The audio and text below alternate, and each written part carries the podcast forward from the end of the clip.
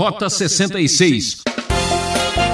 Os crimes horrorosos, a maldade é muito difícil aceitar e Deus pode ser justo e não trazer a juízo todo tipo de coisa horrorosa que os homens têm feito através da história.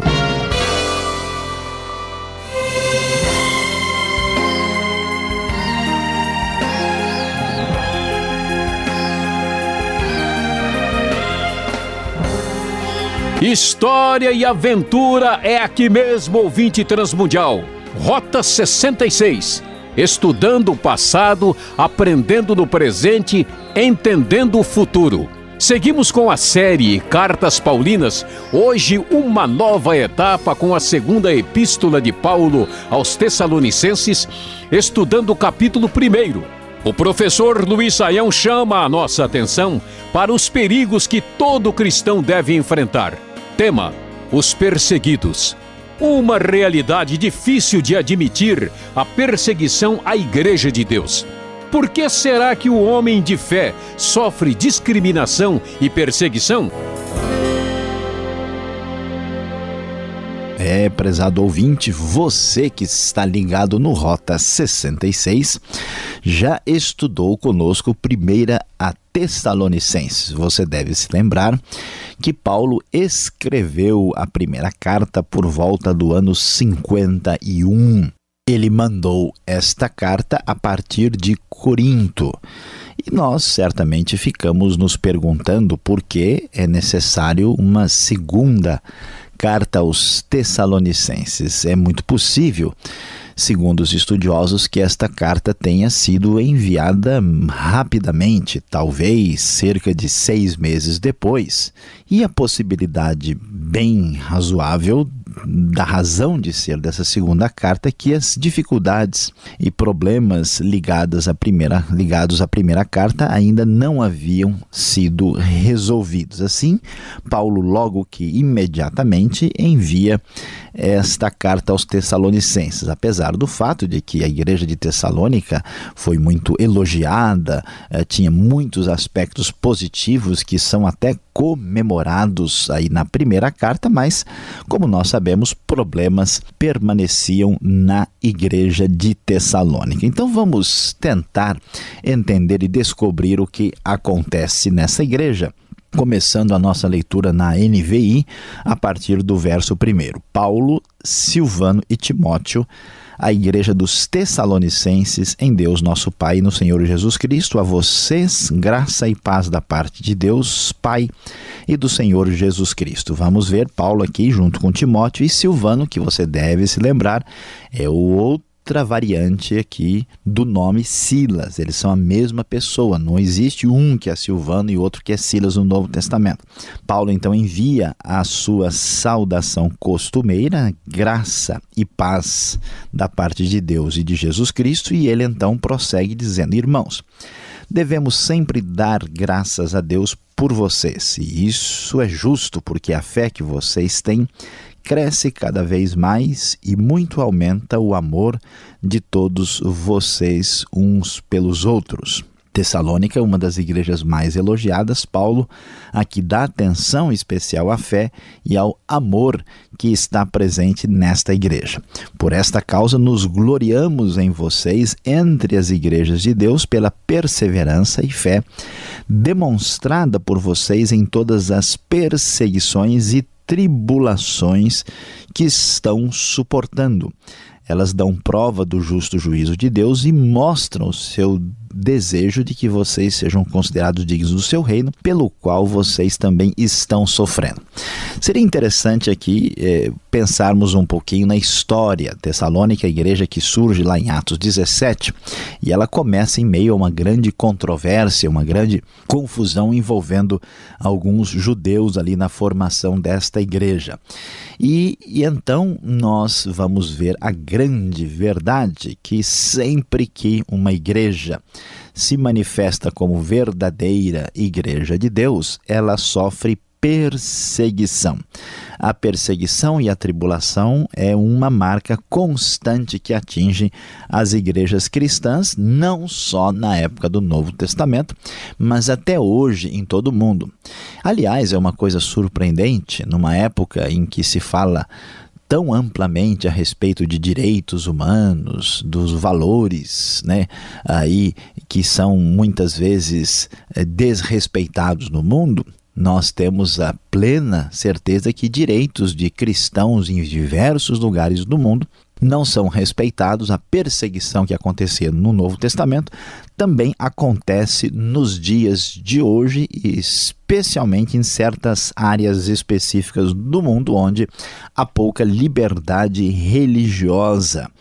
E então Paulo está querendo escrever aqui para consolar, para lidar com a situação destes irmãos da igreja de Tessalônica que são os perseguidos. A primeira coisa importante é mostrar que Deus está uh, consciente claramente de tudo isso, isso não está fugindo ao controle de Deus, e nós também temos a plena percepção de que Deus está trabalhando em favor da própria igreja, que esta perseguição, que esse sofrimento, que essa tribulação ah, envolve uma luta necessária para aqueles que entram no reino de Deus. Interessante o verso 5: vocês sejam considerados dignos do seu reino pelo qual vocês também estão sofrendo. Apesar do que muita gente talvez hoje pense de maneira bem diferente, no Novo Testamento, atenção, prezado ouvinte, olha, o sofrimento faz parte do pacote pacote da salvação. Eu sei que essa, essa ideia não é muito atraente, não é muito interessante, mas todo mundo que quer viver mesmo corretamente, consagradamente o Evangelho, vai ter problemas com esta nossa sociedade que está distante de Deus. E o texto vai prosseguir trazendo mais iluminação sobre esta situação dos perseguidos. É justo da parte de Deus retribuir com tribulação aos que lhes causam tribulação e dar alívio a vocês que estão sendo atribulados e a nós também. Isso acontecerá quando o Senhor Jesus for revelado lá dos céus com os seus anjos poderosos em meio a chamas flamejantes. É interessante ver qual é o foco dos, da carta aos Tessalonicenses. Olha, a perseguição está acontecendo. A tribulação sobre a igreja é uma realidade. O que nós vemos é injustiça sobre injustiça contra cristãos sinceros e cristãos que seguem aqui a, uma orientação clara de Jesus Cristo, que são discípulos do que nos ensina o Novo Testamento. No entanto, fiquem sabendo, Deus está anotando tudo. Deus é justo e Deus tem toda a informação a respeito disso muito bem considerado. Vai chegar o momento em que a igreja, os cristãos terão um alívio e aqueles que causaram tribulação, eles vão receber tribulação de volta. E o texto diz que o grande momento quando a justiça se manifestará contra essa perseguição injusta e perversa vai ser a ocasião da manifestação escatológica do Senhor Jesus, que voltará com os seus anjos, é impressionante, em meio a chamas flamejantes. A volta de Cristo, a segunda vinda de Jesus, é uma referência fundamental na teologia de Paulo, na escatologia do Novo Testamento. Ele punirá, diz o verso 8, os que não conhecem a Deus e os que não obedecem ao Evangelho de nosso Senhor Jesus. Eles sofrerão a pena de destruição eterna, a separação da presença do Senhor e da majestade do seu poder. É muito clara a expressão bíblica dizendo: olha, o juízo de Deus virá contra aqueles que se levantam contra o Evangelho, e mais do que isso, aqueles que se voltam contra a igreja de Deus e não obedecem ao evangelho de Jesus. Então estas pessoas que causaram todo esse sofrimento aqui aos Tessalonicenses e aos outros cristãos através da história, sofrerão pena de destruição eterna, estarão separados para sempre do Senhor. Veja só, prezado ouvinte, muita gente imagina que a nossa relação com Deus é uma coisa que, entendeu? A gente pode considerar uma mera opção religiosa, a gente cada um pensa de um jeito, mas a Bíblia diz outra coisa. A Bíblia diz que isso é sério, que a falta de compromisso com Deus em Cristo Jesus, a falta de abrir o coração para receber esta mensagem, implicará numa separação eterna de Deus. Por isso é tão importante e necessário anunciar é, o que o Evangelho tem a nos dizer sobre a nossa vida futura. Isso acontecerá, diz o verso 10, no dia em que ele vier, para ser glorificado em seus santos e admirado em todos os que creram, inclusive vocês que creram em nosso testemunho. Então a igreja pode perder agora, pode sofrer grande perseguição, pode ter problemas e ser muitas vezes até vilipendiada pela. Uh, pelos meios de comunicação e pela sociedade em geral, mas, na verdade, no dia do Senhor Jesus, as coisas se mostrarão do jeito que elas de fato são e o juízo de Deus virá. Portanto, os Tessalonicenses devem estar tranquilos porque Deus continua no controle da situação e sabe muito bem como retribuir a cada um segundo o seu procedimento. Conscientes disso, oramos constantemente por vocês para que o nosso Deus os faça dignos da vocação e com poder cumpra todo bom propósito e toda obra que procede da fé. Paulo ora pedindo que os tessalonicenses se mantenham firmes aí. Eles devem provar-se dignos desta vocação, sofrendo todo tipo de aí, oposição, dificuldade, afinal, eles são os perseguidos e Deus vai cumprir todo bom propósito na vida deles. Assim, o nome de nosso Senhor Jesus será glorificado em vocês e vocês neles, segundo a graça de nosso Deus e do Senhor Jesus Cristo. É, meus prezados, Apesar desta igreja de Tessalônica ser uma igreja que merece tantos elogios, apesar de tanta notícia boa, a realidade é que essa igreja também enfrentava problemas complicados. Eram os perseguidos e Paulo traz a sua orientação para que eles aguentem esta dificuldade e suporte este momento de perseguição. O nosso desejo é que você, ao estudar 2 Tessalonicenses capítulo 1, esteja também bem mais preparado para qualquer hora, de maneira imprevista, enfrentar todo tipo de perseguição.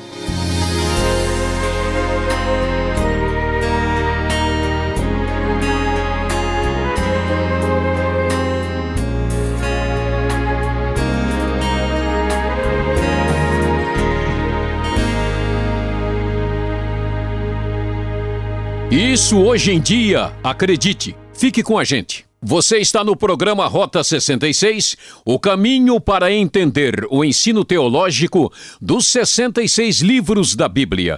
Esta é a série Cartas Paulinas, já na segunda carta de Paulo aos Tessalonicenses, capítulo 1. Nosso tema: Os Perseguidos. O Rota 66 tem produção e apresentação de Luiz Saião e Alberto Veríssimo. Na locução, Beltrão. Não esqueça, participe escrevendo para o e-mail rota66 transmundial.com.br ou caixa postal 18.113 CEP 04626-970 São Paulo, capital. As dúvidas te perseguem? Vamos às perguntas!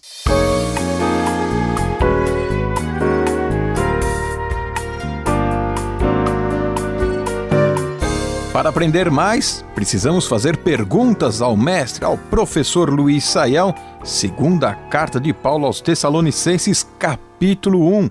Poucos versículos, mas muitas dúvidas. Professor Luiz Saião, por que os cristãos sofrem perseguição em toda parte. Será que não é culpa deles também esse momento de aflição? Pastor Alberto, a gente pode até dizer que tem muita gente que se chama cristão e que tem um comportamento equivocado e que até sofre aí uma perseguição uh, sem razão. Né? É o comportamento daquele sujeito chato, complicado, esquisito, que arruma confusão em tudo quanto é lugar e depois vem dizer que é vítima de perseguição.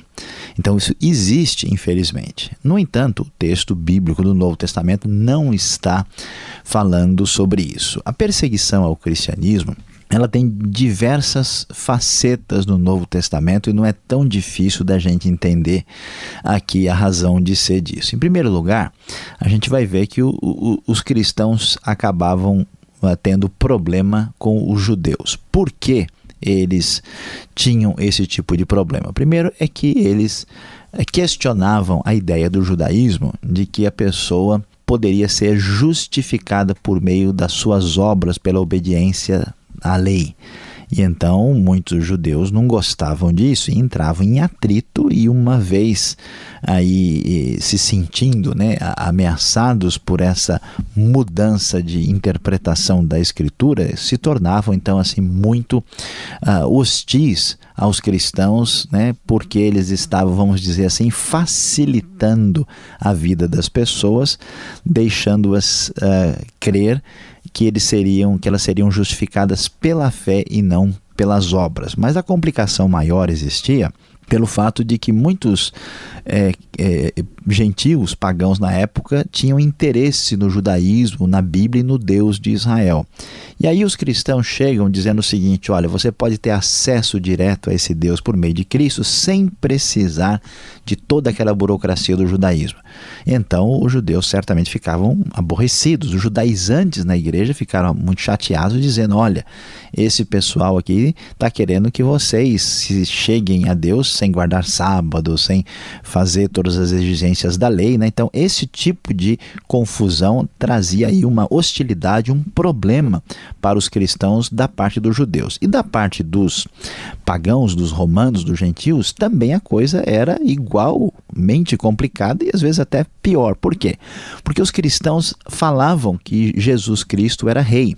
E os uh, romanos entendiam que, escuta, rei, imperador é César. Será que esse pessoal é, é, é, subversivo? Eles são politicamente complicados?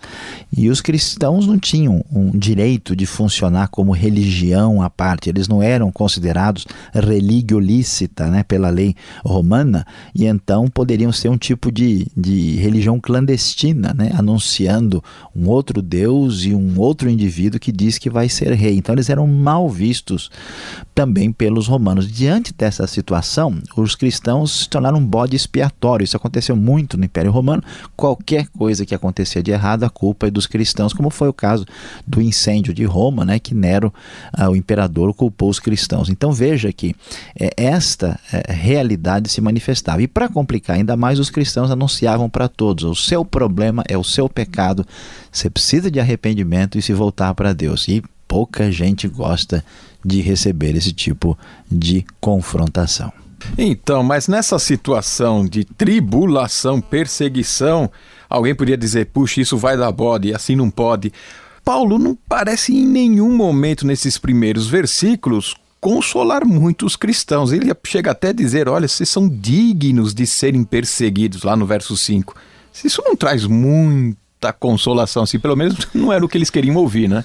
Pois é, pastor Alberto. Na verdade, é, humanamente falando, não traz consolação. É você simplesmente dizer, ó, parabéns, você passou no teste de perseguido, você vai ser perseguido mais e vai ser uma beleza, uma maravilha, né? Olhando para os parâmetros, pelos parâmetros humanos, né, essa ideia não é muito motivadora. Mas o que que Paulo vai dizer é que vai trazer uma certa uh, consolação definida, é dizer o seguinte: olha, pessoal, isso não não faz uh, isso não, não, é, não é uma coisa sem sentido. Deus está no controle e sabe do que está acontecendo. E a grande verdade é que, mesmo que vocês sofram agora, e aí que vem essa, essa palavra importante, que o sofrimento faz parte desse pacote da salvação, que às vezes a gente tem dificuldade de aceitar isso hoje. Então a perseguição ela, ela vem como um teste da sua fé, né? ela faz parte conforme o Novo Testamento, mas vem a consolação dizendo o seguinte: olha, vamos olhar para a vida com os olhos mais claros e objetivos aqui. O que vai valer é a eternidade, né? porque a nossa vida aqui é muito rápida. Então, se você sofre um pouco aqui e na eternidade você vive uma vida uh, eterna, abençoada diante de Deus, então o que você sofreu durante entendeu alguns uh, meses ou anos, isso não é nada comparado. Então, olhando por essa perspectiva da eternidade, de fato é uma grande consolação saber que os que estiverem perseguindo vão sofrer posteriormente um sofrimento muito maior, né? Porque humanamente dá vontade de fazer o quê? Pedir que caia um raio e detone o pessoal por causa da ira humana. E Deus diz: não é assim que se resolve. É, mas parece que o verso 6 aqui do primeiro capítulo, o texto mostra que Deus é vingativo, professor. É isso mesmo? Quem faz o mal vai pagar por isso? É, pastor Alberto, a gente tem que ver direito aqui, né? Será que Deus é vingativo ou é Deus é vingador? Aí tem que fazer uma separação aqui para entender, né? Vingativo é uma palavra meio negativa, dá a ideia de alguém que fica com raiva e quer pegar o outro e detonar ele depois, movido pelo ódio, né? Não é essa a ideia que a Bíblia dá a respeito de Deus. A Bíblia fala que Deus é justo, né? E o parâmetro de Deus tem a ver com essa justiça retributiva. Quem fez o mal, mais cedo ou mais tarde vai receber de volta o que fez. Nós não receberemos o mal que fizemos porque Cristo recebeu né, o pagamento dessa dívida na cruz do Calvário. Por esse mecanismo que eu posso receber a salvação. As minhas culpas são infindáveis, mas como Cristo sofreu em meu lugar e trouxe o sacrifício perfeito, eu estou livre porque Deus me enxerga através de Cristo e eu estou perdoado. Mas uma vez que eu rejeitei este, esse perdão, é, é, este pagamento de dívida, então eu fico com o quê? Com as minhas dívidas, eu fico com aquilo que eu fiz de errado. Então Deus, naturalmente, não como vingativo, mas como vingador do mal, porque Ele é um Deus justo, certamente precisa trazer toda má obra a juízo. Agora, o verso 9, professor, será que ele fala mesmo sobre o inferno? E o que significa destruição eterna? Palavras pesadas aqui, hein? Pastor Alberto, é verdade, o texto está fazendo referência ao inferno. Porque ele diz: eles sofrerão a pena da destruição eterna. E algumas pessoas até ah, ficam aborrecidas com isso. Ah, como assim inferno, né? Olha, se a gente olhar para crueldade, para perversidade que o ser humano tem através da história, uh, com, como eles têm conduzido o mundo, os crimes horrorosos, a maldade, é muito difícil aceitar que Deus pode ser justo e não trazer a juízo todo tipo de coisa horrorosa que os homens têm feito através da história. Vamos dizer que a ideia de inferno do Novo Testamento é uma necessidade moral. Não é possível que Deus simplesmente passe a mão na cabeça de todo mundo e diz: "Ah, deixa para lá, depois a gente resolve isso aí numa boa. Vamos comer uma pizza que está tudo certo". Não pode ser assim. Portanto, a grande verdade é que o inferno é uma realidade e destruição eterna significa condenação. Não quer dizer que a pessoa vai deixar de existir. A ideia da Bíblia é que é um sofrimento perene, por isso é tão importante ouvir a mensagem de Deus. Agora, na sequência, parece que Deus não está presente lá no inferno. Aí vem a pergunta: é o diabo que manda lá naquele pedaço? Olha, pastor Alberto, aqui a coisa precisa ser bem entendida. Veja bem, olha, olha a confusão que a gente fica aqui. Deus não é onipresente, ele não está em toda parte? E, então, será que ele está no inferno também? Mas se Deus está no inferno, mas como assim o inferno? Não está dizendo que a gente vai ter separado da presença do Senhor lá? Como é que é isso? Veja, Deus está presente no inferno como juiz. Deus não está presente no, no inferno como pai amoroso. Então Deus permanece onipresente, o julgamento divino se manifestará na condenação do inferno. Agora, o amor de Deus, a sua graça, a sua bondade, o seu relacionamento com os seres criados dessa natureza não estarão presentes no inferno. E o inferno inferno, na verdade, é esta alienação da presença uh, amorosa de Deus que tem a ver com a nossa condenação. O diabo, o diabo não é rei no inferno, o diabo é mais um condenado que sofrerá eternamente e não terá domínio nenhum sobre nada. Bom, dito tudo isso, o que, que eu devo fazer então na minha vida, no meu cotidiano? É o que vamos falar a seguir.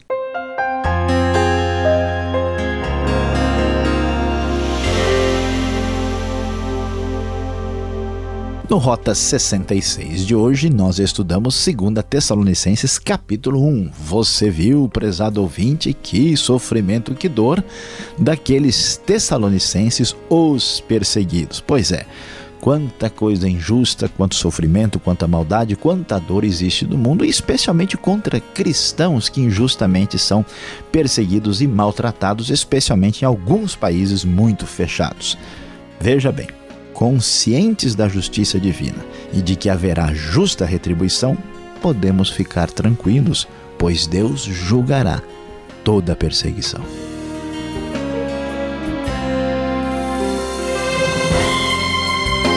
Acabou mais um Rota 66 que volta com mais estudo nesta mesma emissora e horário. Sintonize! Rota 66 é uma realização transmundial. E acesse o site transmundial.com.br. E aquele forte abraço e até o próximo programa.